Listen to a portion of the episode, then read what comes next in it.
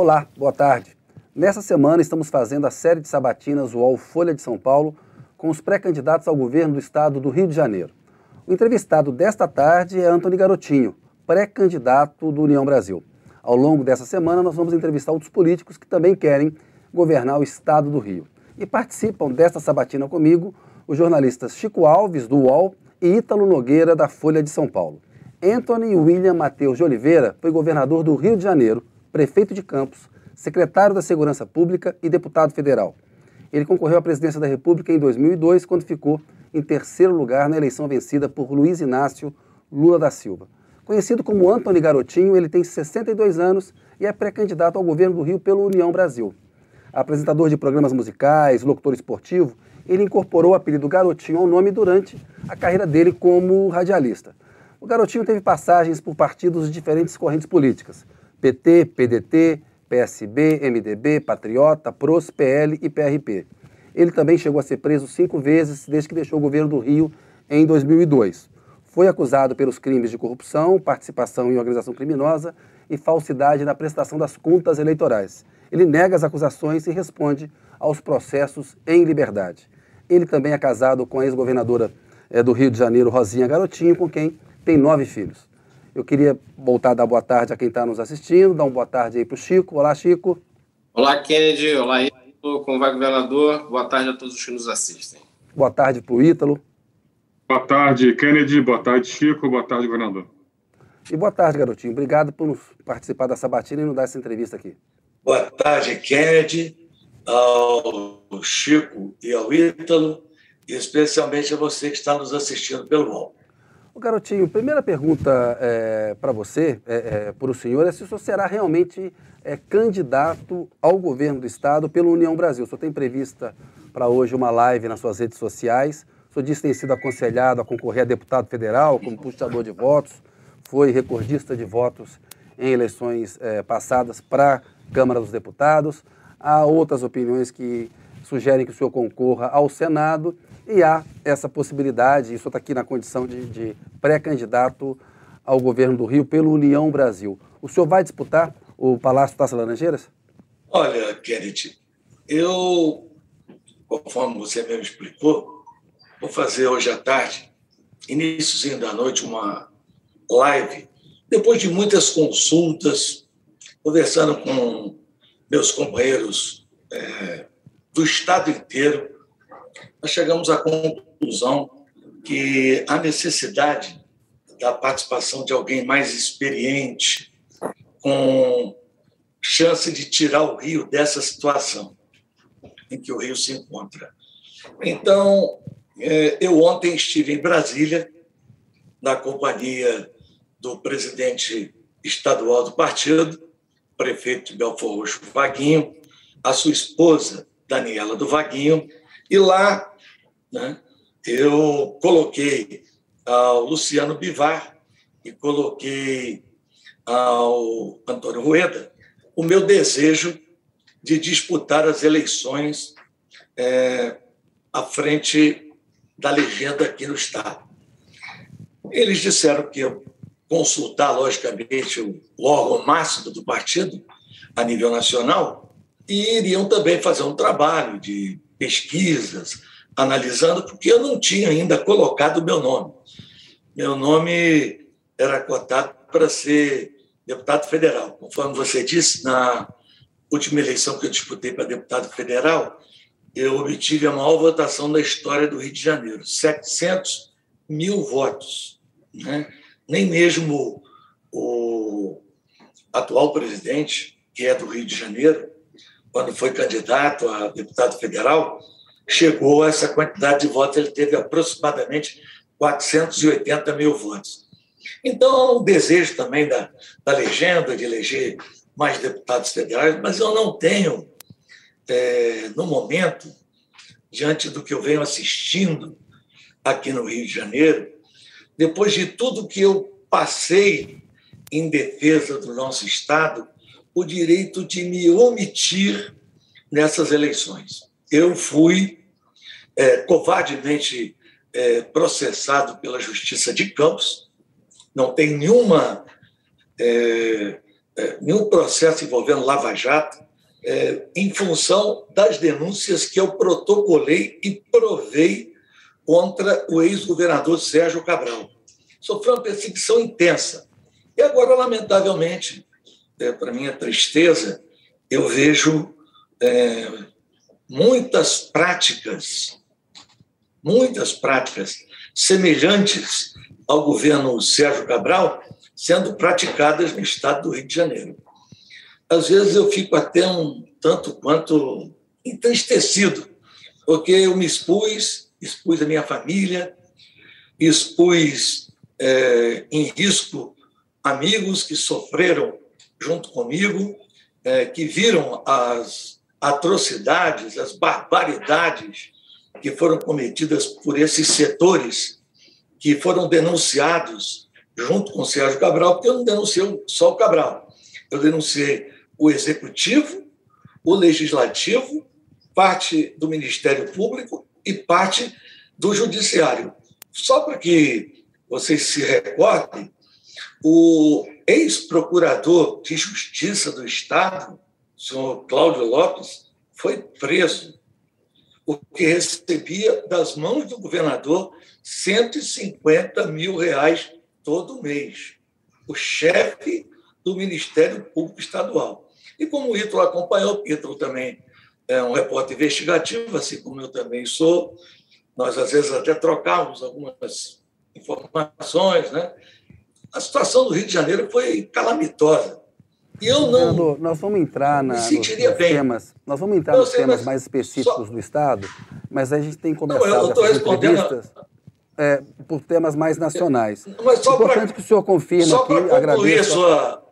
Por favor, conclua então, conclua rapidamente. Não, não, só, só, só para concluir, eu não me sentiria bem tendo o mandato de deputado federal, estar em Brasília e ver o estado do Rio de Janeiro novamente com a situação que viveu. Agradeço muito a confirmação da candidatura ao governo do Rio aqui é, na Sabatina e agora a gente vai explorar um pouco isso também e mais à frente vamos falar dos temas mais regionais. É Ítalo, por gentileza. Ou Chico, quem é que pediu a palavra aí? É, já que está confirmada aí, como a gente esperava, a candidatura a governador do, do, do Antônio Garotinho, eu gostaria de saber, para começar, quem seria o seu candidato a presidente da República? Quem seria o candidato a presidente na sua chapa? Olha, eu tenho que esperar a direção nacional do partido tomar essa decisão.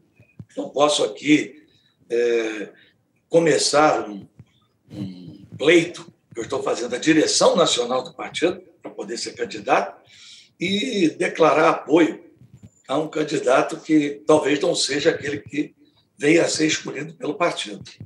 Aliás, o partido ele colocou como candidato, a princípio, e me parece que ele, ontem na conversa que teve comigo. O Luciano Bivar, né? o presidente empolgado. do partido. O Luciano Bivar. Exatamente, exatamente. Então o senhor vai ele apoiar a candidatura do Luciano, do, do, do, Luciano Bivar? Ou o senhor vai apoiar o Bolsonaro, o Lula? Tem, tem preferência por um dos dois? Não, eu vou apoiar o candidato do meu partido. Até porque, diferente, diferente das pessoas que dão essa eleição é, como uma coisa é, fatalística entre Lula e Bolsonaro, eu, por experiência própria, não acredito nisso. Nesse mesmo período, em 2002, eu fui candidato a presidente da República e todas as pesquisas, todo o ambiente político e jornalístico apontava que a eleição seria entre Lula e Serra. Ocorre que a Folha de São Paulo, no dia da eleição, publicou a seguinte manchete que eu tenho guardado lá em casa. Segundo turno será entre Lula contra Garotinho ou Serra. A minha diferença para o Serra foi 2%. Isso é, começou a virar quando? Quando começou o horário eleitoral. Então, é, o horário eleitoral que atinge muitas pessoas, que leva as pessoas a ter oportunidade de conhecer os candidatos, ele pode é, viabilizar outras candidaturas que não as duas que estão colocadas. Agora, numa hipótese então, de segundo turno entre Lula e essa... Bolsonaro, o senhor apoiaria quem? Um segundo turno entre Lula e Bolsonaro? Não, quem que o senhor apoiaria? Vamos, vamos aguardar, porque me faziam essa pergunta e eu dizia quem vai estar no segundo turno sou eu. Então, agora mas, só, mas o senhor, o senhor é tem feito muitas agendas com o presidente, né? Enfim, a sua filha tem Não. postado quase semanalmente. Quer dizer, o senhor fez uma ou duas agendas em Campos, mas filha tem, é, a deputada Clarissa Garotinho, tem postado quase semanalmente é, é, imagens junto com ele. Enfim, ela é uma apoiadora do presidente. O senhor também, o senhor não compartilha da, da opinião da, da deputada Clarissa? Enfim, o, que... o Ítalo, o Bolsonaro teve em Campos para, é, dali, após anunciar a duplicação de mais um trecho da BR-101, ir para o Porto do Açu, que começou com o estudo de viabilidade técnica no meu governo e o início das obras no governo Rosinha, anunciar um investimento de uma mega termoelétrica. Você acha que com meu filho prefeito da cidade, né, a minha filha é deputada federal, eu não iria ao evento?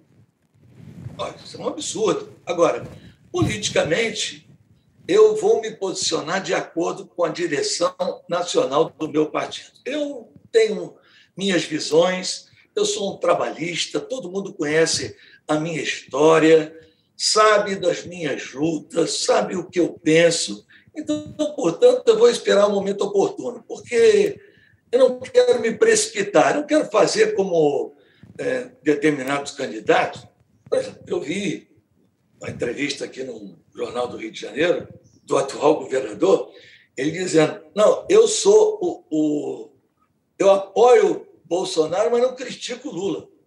Eu, quando assumir uma posição, eu vou assumir uma posição. Eu não vou ficar com esse negócio de me engana que eu gosto, né? que é a atual posição que eu tenho visto de alguns candidatos. Então, eu vou assumir as minhas posições de acordo com a minha convicção. Né? Eu sou um trabalhista, nunca neguei isso. E vamos tocar. Governador Garotinho, é, o presidente Jair Bolsonaro, desde o início do mandato, ele tem feito ataques à democracia, a instituições, sobretudo ao Supremo Tribunal é, Federal. E neste ano eleitoral ele intensificou esses ataques. A gente tem visto ele adotar medidas aí contra o Alexandre de Moraes, enfim, a meu ver, até bastante é, frágeis, mas criticado também urna eletrônica, que é confiável, ele foi eleito pela urna eletrônica, o senhor também já foi eleito é, pela urna eletrônica. Qual que é o dano que o presidente Jair Bolsonaro causa à democracia brasileira com esse tipo de ataque? E qual que é a chance, na opinião do senhor, de prosperar um golpe de Estado caso o Bolsonaro perca a eleição de outubro? Vou começar pela segunda é pergunta. Eu não acredito, não vejo a menor possibilidade de golpe de Estado do país. Não existe esse ambiente nas Forças Armadas. Pelo menos com as pessoas que eu converso, e eu tenho alguns interlocutores na Marinha, no Exército Aeronáutico, eu não vejo esse ambiente. Pode existir setores, mas são amplamente minoritários. Eu não creio que isso seja é, viável. Não acredito nisso. Segundo, quanto à questão democrática, eu sou um democrata. Eu é, jamais, jamais aceitaria qualquer tipo de é, manifestação contra instituições democráticas. Agora, vamos lá é preciso também que todas as instituições se coloquem no seu lugar. Por exemplo, na eleição passada, eu não pude concorrer à eleição, fui tirado poucos dias, 18 dias antes da votação, com meu nome já na urna. Qual foi o motivo? Eu fui condenado com base no artigo 15 da Constituição por um crime de calúnia contra um juiz. Um juiz. Eu, da tribuna da Câmara, como deputado, disse que um determinado magistrado deveria se dar por impedido, porque o irmão dele, é, trabalhando na Polícia Militar do Rio de Janeiro, estava à disposição do líder do PMDB na Assembleia Legislativa. Pois bem, fui condenado, mesmo meu advogado, doutor Nélio Machado, dizendo na época, excelência, ele está amparado pelo, pela imunidade. Ele não pode ser julgado pelo senhor. Não, o senhor é advogado, eu sou juiz. Então, nós temos que ter também as coisas colocadas nos seus devidos planos. Né? Você viu os excessos que aconteceram em determinadas operações. Eu não gosto de generalizar, mas nós temos que tomar cuidado para que não tenhamos ditadura de tipo nenhum. Eu Mas sou um tá, democrata. Nessa fala, o senhor está querendo dizer que o, o, o, o STF, o TSE também precisa moderar? O senhor acha que eles estão é, extrapolando? Eu sou, eu, eu sou a favor do diálogo. Eu, eu, não, eu não acho, eu não, eu não acho com toda sinceridade que é, o Supremo Tribunal Federal possa legislar. Isso é uma posição minha como deputado, sempre foi e continuará sendo. Eu, eu não acho que possa legislar. E em determinadas situações, isso vem ocorrendo já há algum tempo, não é de agora, não. Eu fui deputado de 2010 a 2014, eu já me queixava disso. Mas, mas em relação às, ministros... às urnas eletrônicas, que, enfim, que é o principal foco de ataque agora do presidente Bolsonaro, é, o senhor, o senhor é, compartilha da opinião dele ou o senhor acha que as urnas eletrônicas já se provaram é, confiáveis, enfim, é, e que o resultado que for declarado pelo TSE deve ser respeitado? Antes de emitir a minha opinião, quero contar um fato. Esse é fato. Eleição de 2014 para o governo do estado do Rio de Janeiro. Pesquisa de boca de urna, feita pelo IBOP. Luiz Fernando Pezão, 32, Garotinho, 28, Crivella, 18. A minha pesquisa da véspera havia dado o mesmo. A pesquisa do Datafolha havia dado o mesmo. Só que a do Ibope era de boca de urna, feita após o eleitor votar, ouvindo 5 mil pessoas. Margem de erro insignificante. saiu o resultado das 5 horas, a boca de urna, veio a apuração, não saiu às 6, não saiu às 7, não saiu às 8. Daqui a pouco entra um jornalista da Globo e diz assim: olha, esse resultado do Rio aí precisa sair logo, daqui a pouco vão dizer que está havendo alguma coisa aí. Quando já era 8h30, sai o primeiro boletim de urna do Rio de Janeiro, já com 92% das urnas apuradas e computadas. Marcelo Crivella ficou 30 mil votos na minha frente. Eu tinha 10 pontos percentuais. Mais de um milhão de votos, segundo todas as pesquisas, até a pesquisa do próprio Marcelo Crivella. Não há possibilidade de fraude na urna. A urna não tem conexão com a internet. Não é, a urna não é fraudável. O que é fraudável é o sistema de transmissão. Mas, governador, eles um fazem. To... Eles Olha, governador, eles fazem todos os testes, acabaram de fazer na semana passada. Há vários é, é obstáculos que eles colocam, ou seja, não há nenhum histórico nas eleições brasileiras de que isso tenha acontecido. Acho que isso pode ter sido um movimento, eventualmente, de última hora do eleitor ali e tal, mas todo o histórico desses, são 25 anos de, de urna eletrônica, ele é bastante confiável, governador. Eu estou deixando claro que a urna eletrônica, eu não acredito em fraude na urna, mas o sistema de transmissão, como é que funciona? é colocada é, é colocado o pendrive, é tirado o pendrive dali, é levado para uma central de totalização no município. O município totaliza, transmite para o, a central de totalização do TSE e depois para o Estado. Ou seja, o presidente Esse Bolsonaro é... pode encontrar no senhor um aliado nessa, nessa discussão sobre eu, a, a... Eu, aliado, eu, eu defendo isso muito antes dele, eu defendia junto com o Brizola. Agora, é, mas aí, com todo respeito, eu acho que o senhor, aí, aí o senhor, é, com todo respeito, o senhor está contribuindo para lançar uma suspeita sobre o sistema eleitoral não, não, e não tem amparo não. na realidade, governador, porque é, é, não, não há prova de fraude, não houve fraude nas eleições brasileiras. E o senhor é um político importante, disputou a presidência da República. Quando um político como o senhor fala, olha, pode acontecer, de alguma maneira, é isso que o Ítalo está dizendo. Isso é, dá eco a desconfianças do Bolsonaro que são mentiras para o povo brasileiro. Né? Eu acho que é, é, eu acho que a, a visão estou... do senhor eu respeito, mas ela sugere uma possibilidade de fraude que nunca aconteceu. Mais um ponto, quem é de governador? Sugere não. Eu estou colocando, eu estou colocando um fato. É, o teste não é feito só na urna. O que é testado é o sistema eleitoral, inclusive o sistema de transmissão. Então, é, até esse sistema que o senhor está citando aí foi testado e foi aprovado por vários especialistas no teste Ótimo, só que no dia, quem dá o comando desses sistemas é um cidadão.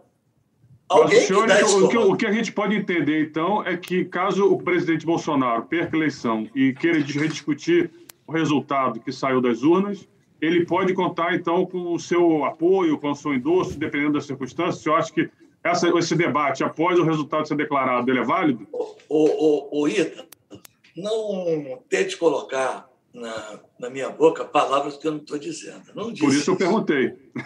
Não, não, não, não coloque na minha boca palavras que eu não disse. Eu trabalho com fatos. Eu falei, olha, deixa eu contar antes um fato que ocorreu comigo. Eu examinei as urnas após as eleições. Eu fiz um trabalho minucioso. Não há possibilidade de fraude na urna. Não há. Agora, o comando do sistema de transmissão é humano.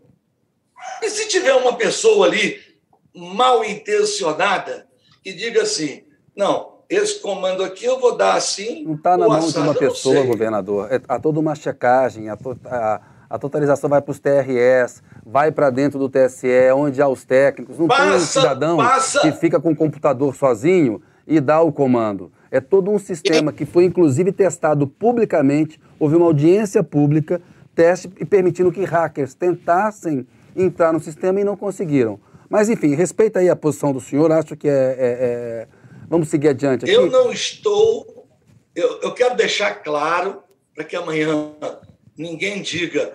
Ah, garotinho está dizendo que as urnas podem ser fraudadas. Não.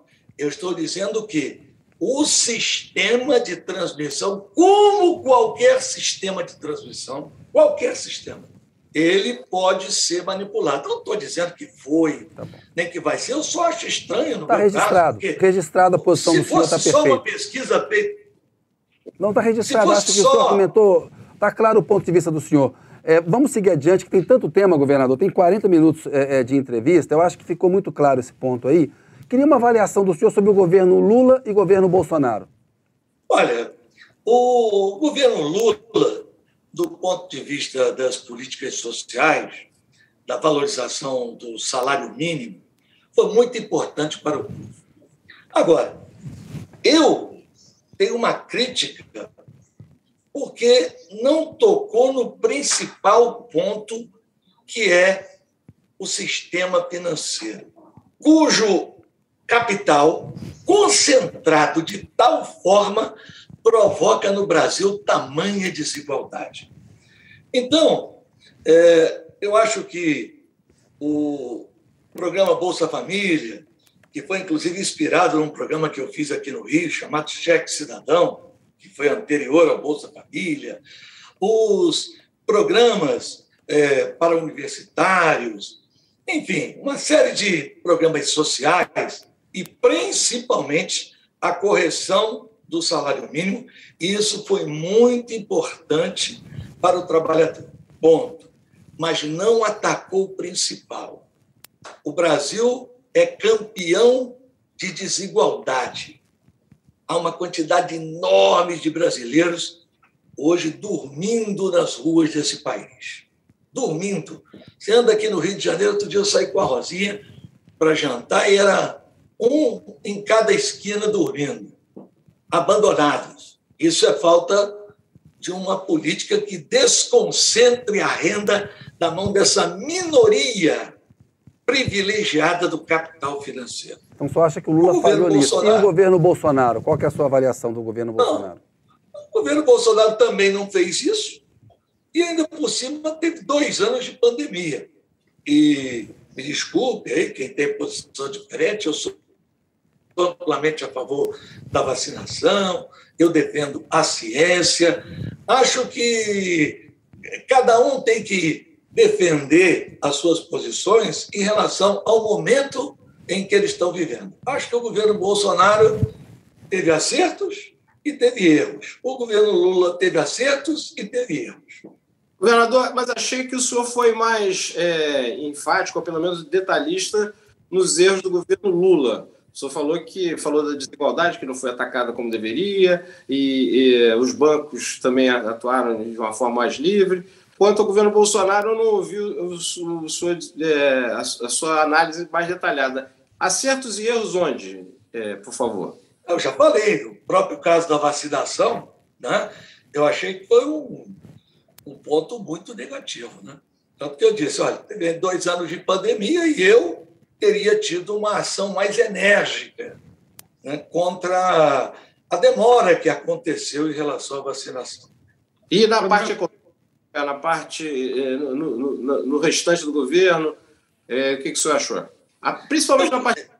Eu constantemente tenho dito que a política econômica do governo é muito ruim é uma política liberal com a qual eu não concordo, não comungo dessas ideias, nem poderia, sou um trabalhista, não poderia concordar com esse tipo de política econômica. Agora, vamos também levar em consideração outros pontos né, que precisam ser colocados em relação aos é, costumes, em relação aos princípios que são questões de valores que eu tenho mais afinidade com um que com outra. Eu não vou definir minha posição só por princípios, só por valores, mas eles também são muito importantes na vida de cada um.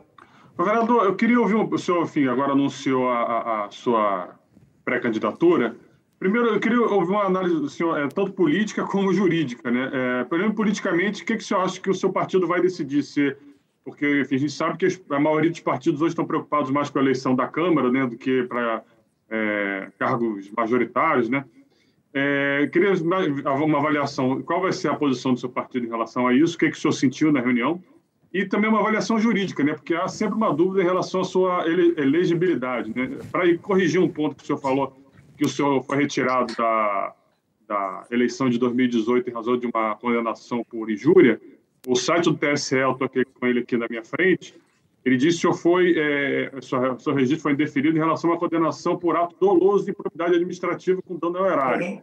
É, então não foi uma, uma questão de júri, né? Foi algo mais. Não, Então, é, é, o, então o eu voto... queria ouvir. O senhor hoje está é, elegível? Como é, qual é a sua situação jurídica? O, o voto do relator, que foi o ministro Og Fernandes, ele disse: ele não tem os direitos políticos, porque ele foi condenado com base no artigo 15, inciso 3. Eu não vou nem entrar no caso da improbidade. Esse caso da improbidade é outro escândalo. Eu tinha trocado de advogado três meses antes. Na hora de fazer a citação para o advogado ir ao julgamento, apresentar a defesa, citaram o advogado antigo. Aí ele disse: Olha, eu não sou mais advogado, tem que citar o cliente para que ele indique um novo advogado. Não fui citado, não colocaram um defensor público, eu fui julgado sem ninguém. Isso é cerceamento total de defesa. Isso não existe. Eu quero dizer que essa questão aí é uma questão que é superada. E o que me impediu de disputar foi o artigo 15, inciso 3 da Constituição Federal, que diz que sentença criminal transitada em julgado é, tira os direitos políticos enquanto durar os seus efeitos. Pois bem, eu vou ler para você aqui a certidão emitida pelo TSE. Será que dá para ver aqui em cima, Tribunal Superior Eleitoral? Dá. Dá aqui para. Dá? Dá. Certifico que, de acordo com os assentamentos do sistema de filiação partidária e com o que dispõe a legislação vigente, o eleitor identificado está regularmente inscrito no partido, cadastrado no dia 7 de 4 de 2022, data da filiação primeiro, com todos os seus direitos políticos. Bom, se amanhã aparecer outro problema, eu não duvido nada. Você sabe que eu tenho muitos inimigos aqui no Rio. Eu não sou um, um, um político de, eh, vamos dizer, faz de conta. Você me conhece, então eu enfrento as situações. Governador, e. Posso... Mas politicamente no partido, você acha que vai ter condições dentro do partido de, de manter essa candidatura? Eu espero que sim. Creio que a hora que eu colocar os motivos para a população, né, do meu desejo de governar o Estado, para impedir que isto volte a trazer para o Estado as consequências de um governo nefasto como esse governo de Sérgio Cabral. Agora estou vendo as práticas né, se repetindo, cooptação de partidos, de, enfim, tudo aquilo que nós é, lamentavelmente assistimos aqui. Como é que não ouvi, falhou a sua voz.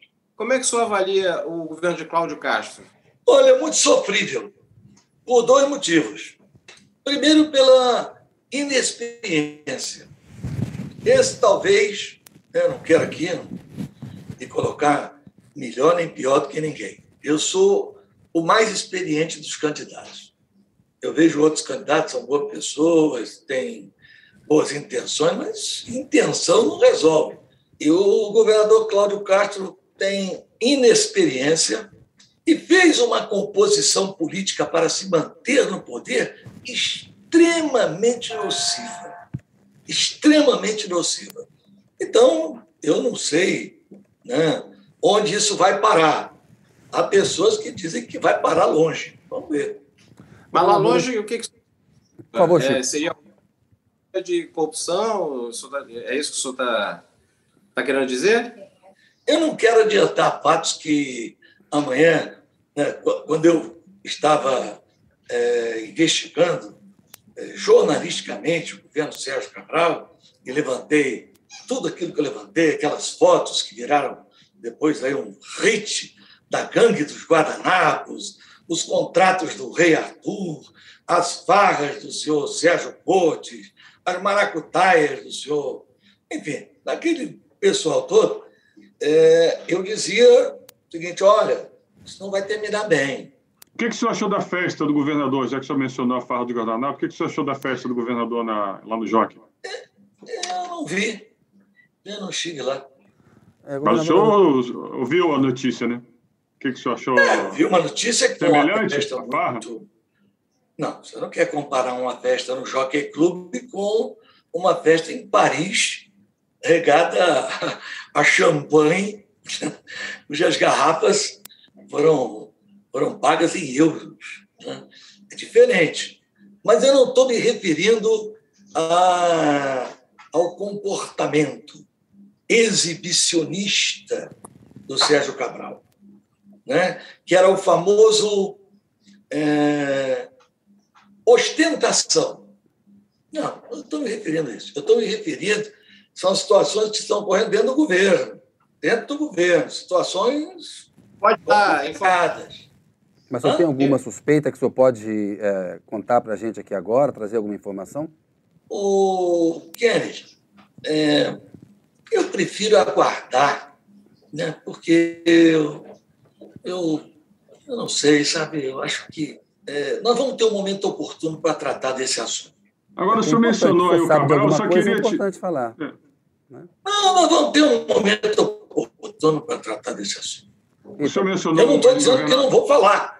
Eu não, não tô, eu não tô, mas eu estou evitando também, por exemplo, o governador está lá hoje, em Brasília. Foi lá conversar com os dirigentes do partido para tentar evitar minha candidatura. Eu fui ontem dar entrada e hoje eu já sei que ele está lá. Ele não quer que eu seja candidato. Então, Agora... eu devo, nesse momento, agir com prudência, agir com cautela, para não criar mais inimigos do que eu já tenho. Agora, o senhor mencionou o ex-governador Sérgio Cabral. Como é que o senhor vê a situação dele atual? Né? Ele está preso aí há seis, vai fazer seis anos, é o único preso em regime fechado da, da, da operação política, né, da Operação Lava Jato. É, o senhor acha a prisão, manutenção da prisão dele justa ou o senhor acha que ele também deveria estar, tá, estar tá solto? Olha, eu não sou desembargador nem ministro do Supremo Tribunal Federal. Agora, o Sérgio Cabral é réu confesso. Você sabe que ele confessou todos os crimes, ou parte, grande parte dos crimes que ele cometeu. Ele confessou. Agora, se você me perguntar se eu concordo com seis anos de prisão preventiva, é claro que eu não concordo. Mas não sou eu que tenho que tomar essa decisão.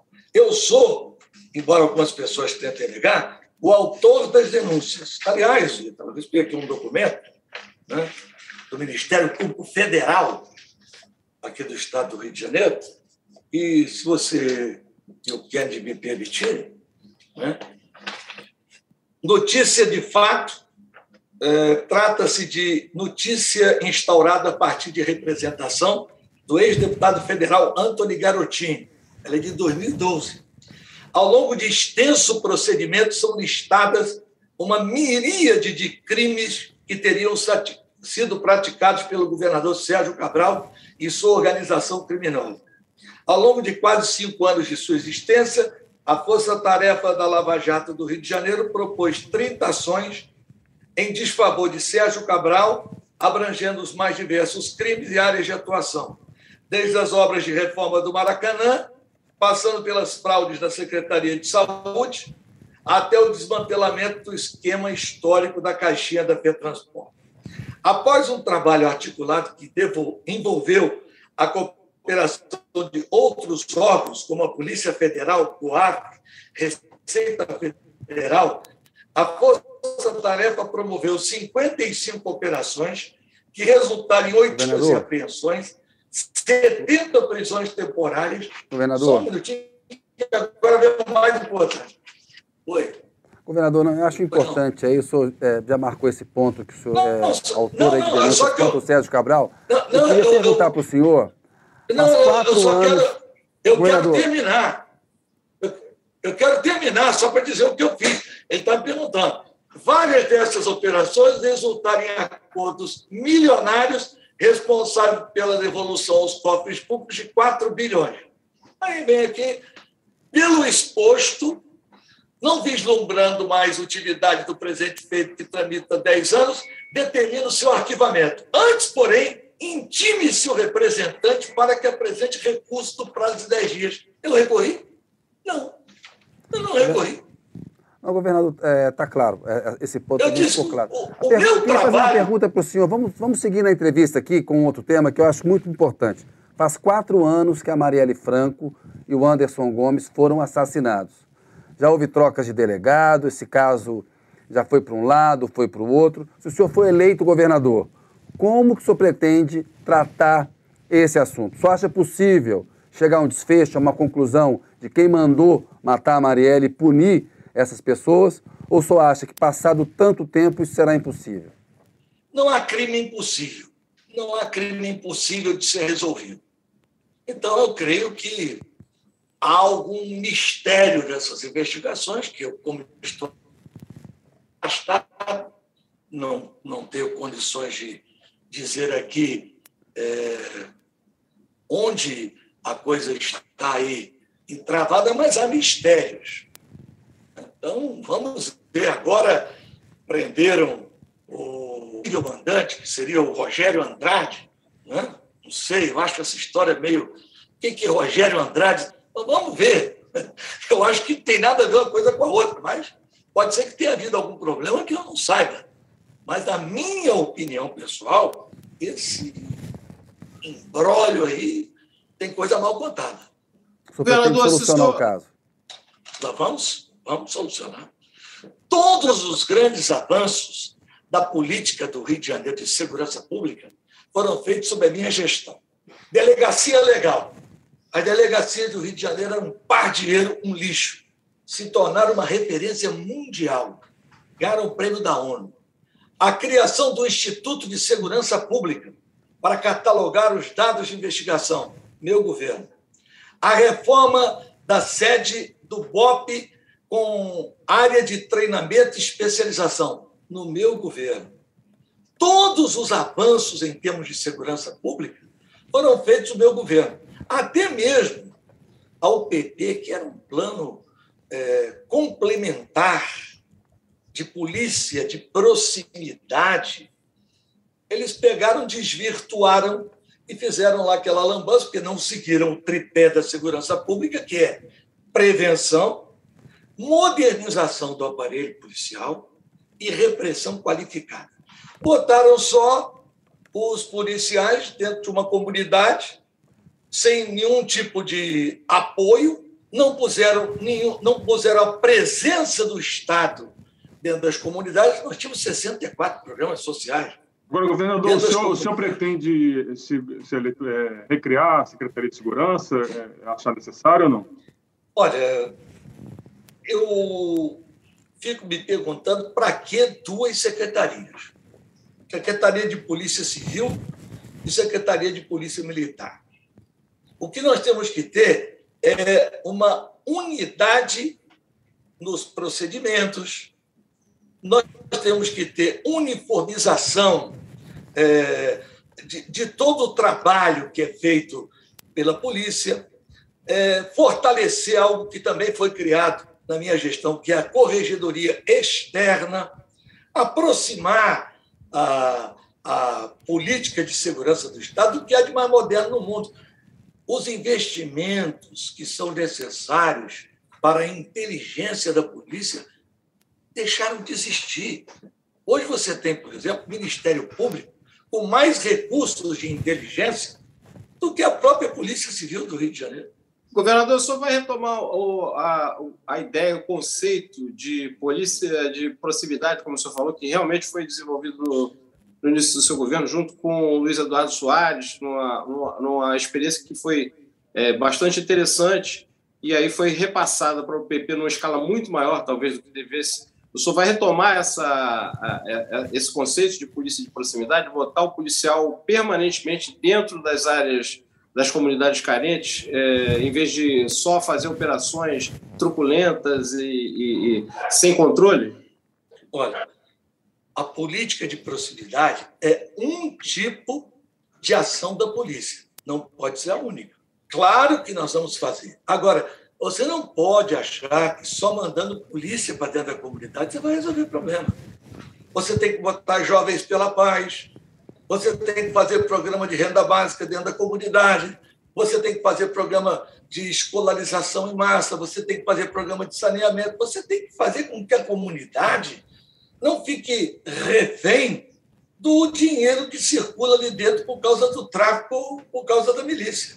Não é só política de proximidade. Milícia, é que, aliás, milícia de proximidade é um fato novo, né? um elemento novo que o senhor no passado não teve que enfrentar uma, uma, área, uma área tão grande no Estado, hoje dominada pela milícia. Vai ser um novo desafio, é, né? É um novo desafio. É sempre assim, a sociedade. Você a favor de câmera e uniforme de policial? Claro, totalmente.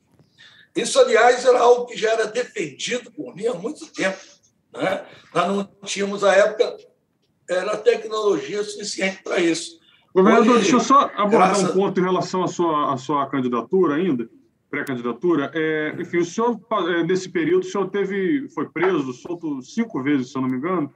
É, como é que o senhor acha que fica a sua imagem é, é, é junto ao eleitorado em, relação a esse ponto? Enfim, você acha que essa derrocada da Lava Jato, ela ajuda um pouco também a, a, a relativizar essas prisões que você teve, enfim. O, o Ítalo, eu não fui preso acusado de enriquecimento ilícito. Eu nunca fui acusado de ter roubado nada. E lembre-se, candidato aí a presidente da República levou 570 e poucos dias preso. Então, eu levei 29 entre esses, essas cinco vezes aí. Porque a coisa era tão escandalosa e tão política contra mim que eu entrava e saía, entrava e saía. Virou até brincadeira, lamentavelmente. Porque todo, todo mundo no Rio Todo o meio jurídico do Rio sabia que era perseguição de um setor do Judiciário, do Ministério Público e um setor empresarial que foi denunciado por mim. Eu não sou uma pessoa patrimonialista. Ninguém está discutindo aqui o apartamento do garotinho ali, ou o sítio do garotinho aqui. Eu não tenho nada disso. Quando eu cheguei e disse: olha, está aqui a conta da família do Eduardo Paz no Panamá. Está aqui. Está aqui o, aparta o, o apartamento do Cabral, o outro que ele escondia no Leblon. Está aqui. Está aqui a compra dos votos para a Olimpíada no Rio. Você acompanhou isso comigo, Ítalo. Está aqui, o seu rei Arthur. Governador, eu queria falar um pouquinho de economia. A inflação voltou a ser um problema grave no Brasil.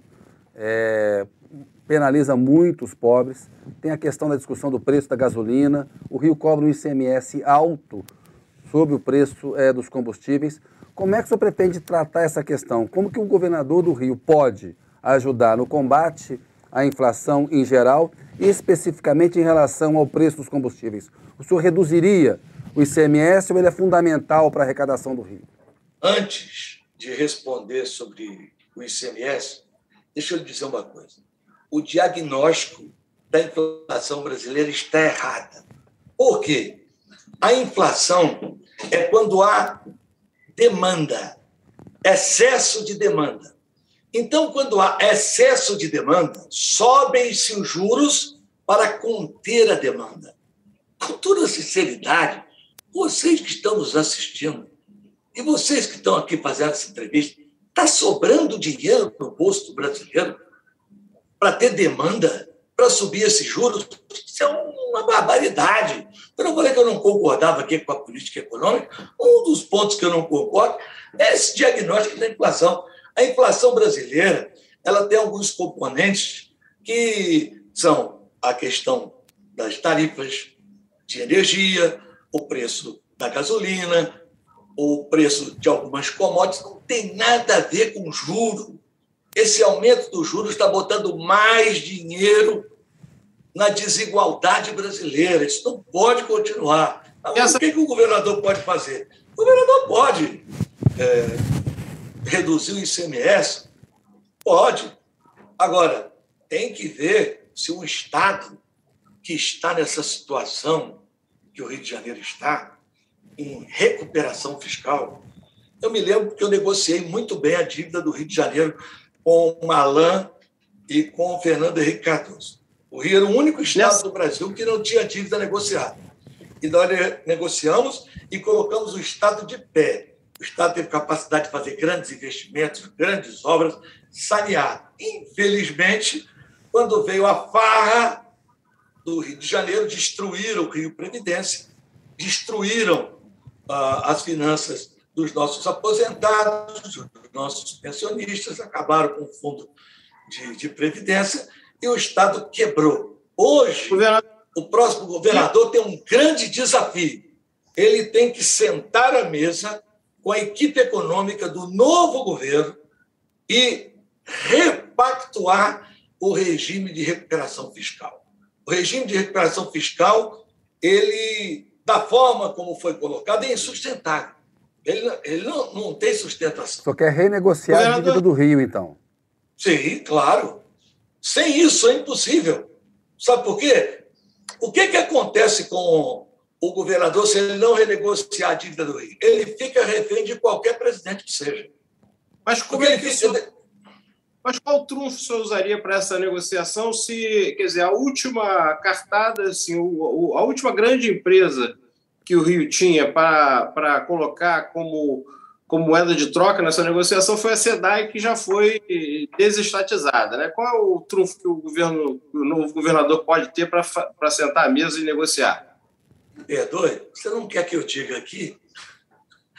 É, a solução que é tão óbvia que basta qualquer um olhar que está à frente dos olhos de qualquer administrador ter um mínimo de conhecimento de economia para ser feito.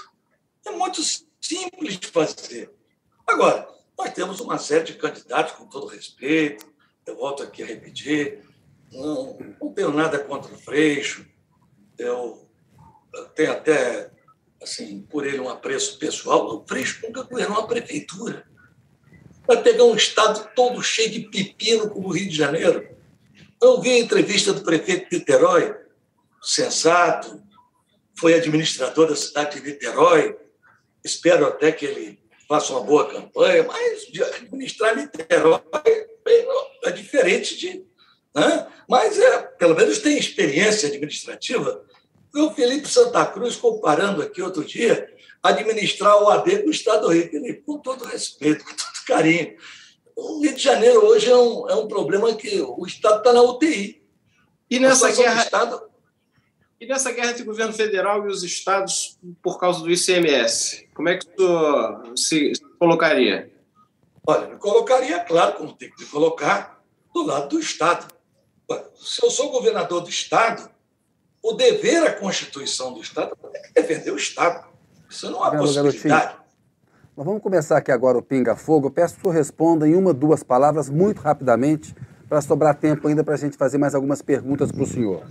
Aborto deve ser tratado como uma questão de saúde pública e se ampliar as possibilidades de interromper a gravidez para além das hipóteses legais previstas hoje, ou a lei tem que ficar como está? A lei tem que ficar como está. É a minha opinião. Contra ou a favor de descriminalizar a maconha? Eu sou a favor de que o usuário seja tratado como usuário, mas combate é o traficante.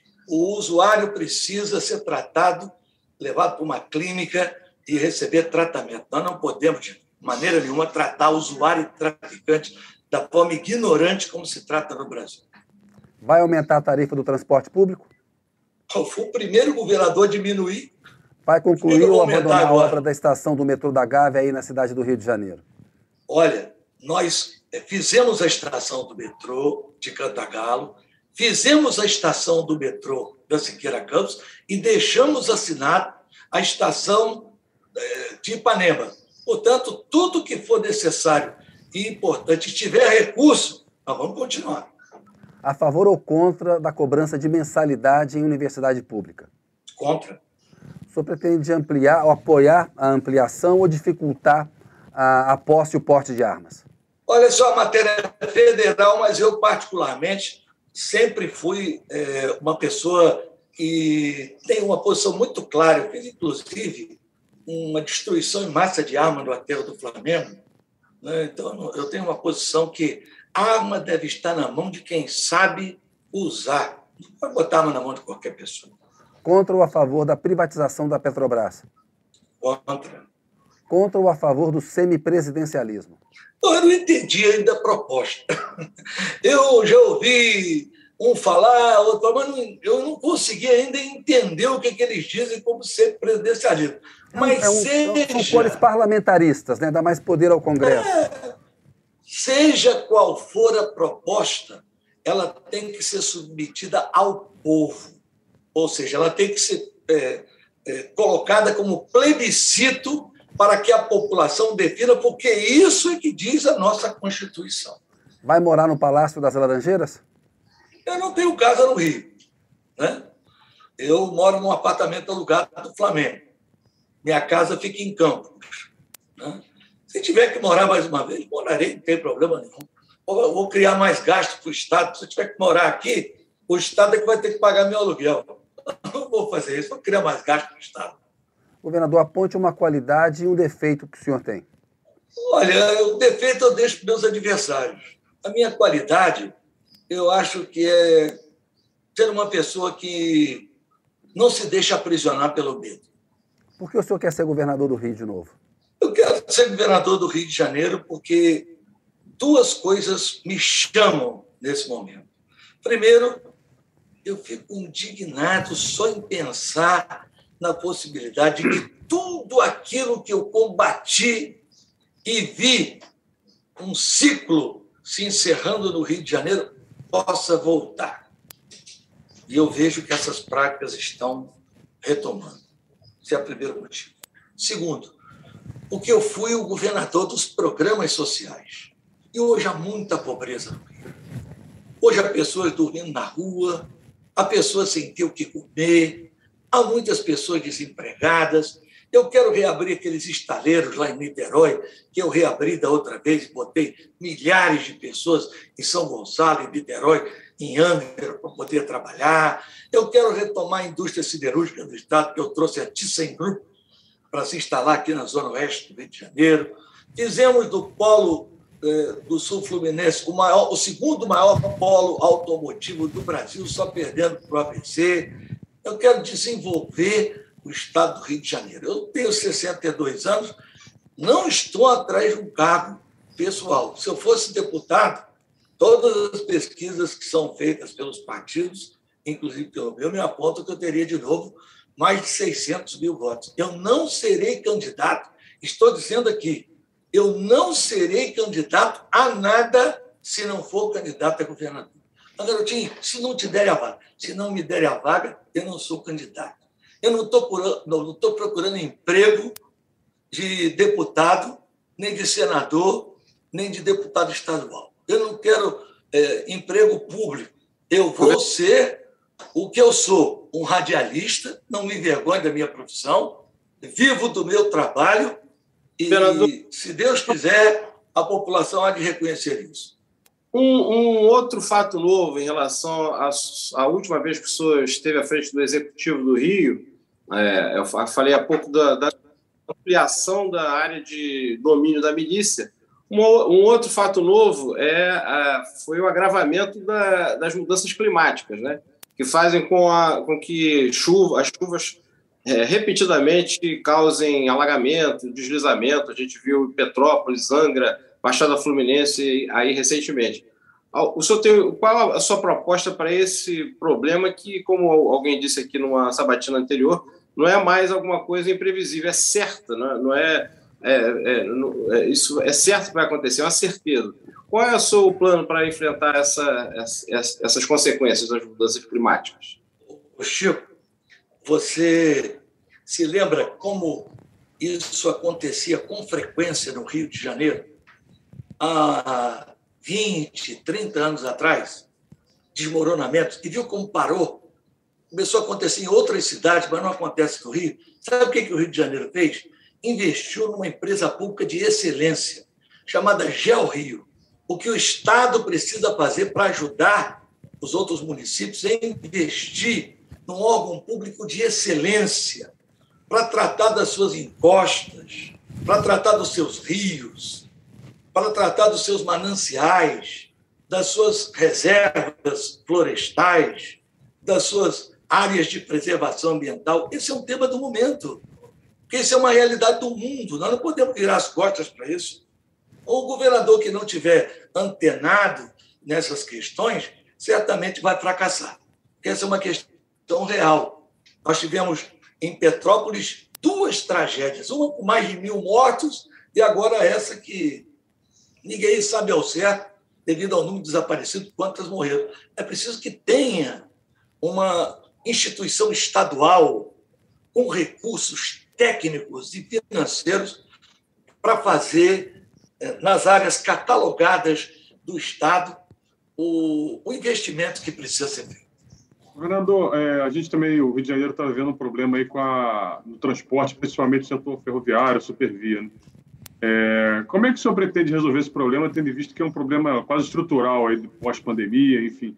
É, se eu acho que o Estado tem que ampliar o subsídio, é, ampliar investimento, ou é a concessionária é, encampar o serviço e tomar como foi feito aí no BRT aqui do Rio.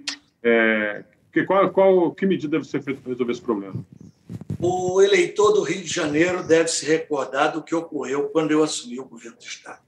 Eu tinha um secretário, que aliás nem era do meu partido, era do PT, o doutor Raul Debones, e eu pedi a ele que fizesse o cálculo do preço das passagens pelo IPK, Índice de Passageiro por Quilômetro. E as passagens do Rio diminuíram até 35%, variava entre 5% e 35%. Depois, as empresas foram à justiça, conseguiram lá, depois de uns seis, sete meses, voltar com as tarifas irregulares. O caso da Supervia é um caso típico de descumprimento de contrato. Ela não cumpre o contrato, os investimentos que tem que ser feito. A supervia tem que cumprir o cronograma de investimento. Se não cumprir, está lá a cláusula, ela tem que devolver a concessão. E se devolver a concessão, transporte público na sociedade que nós vivemos, numa cidade complexa como o Rio de Janeiro, onde as pessoas moram longe do trabalho, não será nenhum problema o Estado assumir, não. Fará melhor do que a Supervia está fazendo. E difícil é o dia que não tem problema para o trabalhador chegar ao seu local de trabalho. Virou uma agonia para quem mora na Zona Oeste, para quem mora na Baixada. É um sofrimento terrível. Essa supervia é um, é um vexame. Governador Antônio Garotinho, queria agradecer aí a sabatina, a conversa com o senhor, desejar boa sorte aí na eleição, na, nos debates que o senhor vai fazer. Enfim, importante o Rio de Janeiro aí fazer uma eleição é, fundamental para os destinos do país, que a gente sabe que essa eleição é muito importante. Agradeço muito aí a, a, a participação do senhor. Boa tarde. Boa tarde a você, obrigado, obrigado ao Ítalo, obrigado ao Chico, e obrigado a você que nos assistiu. E é aquilo que eu quero repetir aqui. Eu não sou melhor nem pior que nenhum dos candidatos. Eu sou o mais experiente e o mais preparado, porque já vivi esta situação antes e sei como resolver. Muito obrigado. Obrigado, senhor. Chico, um grande abraço e até, até amanhã que tem mais sabatina. Um abraço, Kennedy, um abraço, Ítalo. Obrigado, governador. Isso aí, até amanhã. Todos também que nos assistem, para que certamente vão estar acompanhando as sabatinas de amanhã. Ítalo, aquele abraço para você. Até amanhã, Kennedy. Até amanhã, Chico. Obrigado, governador, pela entrevista e a todo mundo que acompanhou aí no UOL. Pois é, chegamos ao final de mais uma sabatina. A gente vai ter mais quatro ainda até sexta-feira. Amanhã, quinta-feira, a gente vai ter o Eduardo Serra, do PCB, às 10 da manhã, e o Ciro Garcia, do PSTU, às 4 da tarde. Na sexta, vamos fechar essa série de sabatinas com os candidatos, com os pré-candidatos ao governo do Rio. O Marcelo Freixo, do PSB, vai ser sabatinado às 10 da manhã e o governador Cláudio Castro, que é do PL e tenta a reeleição, vai ser sabatinado às 4 da tarde. Muito obrigado e até a próxima.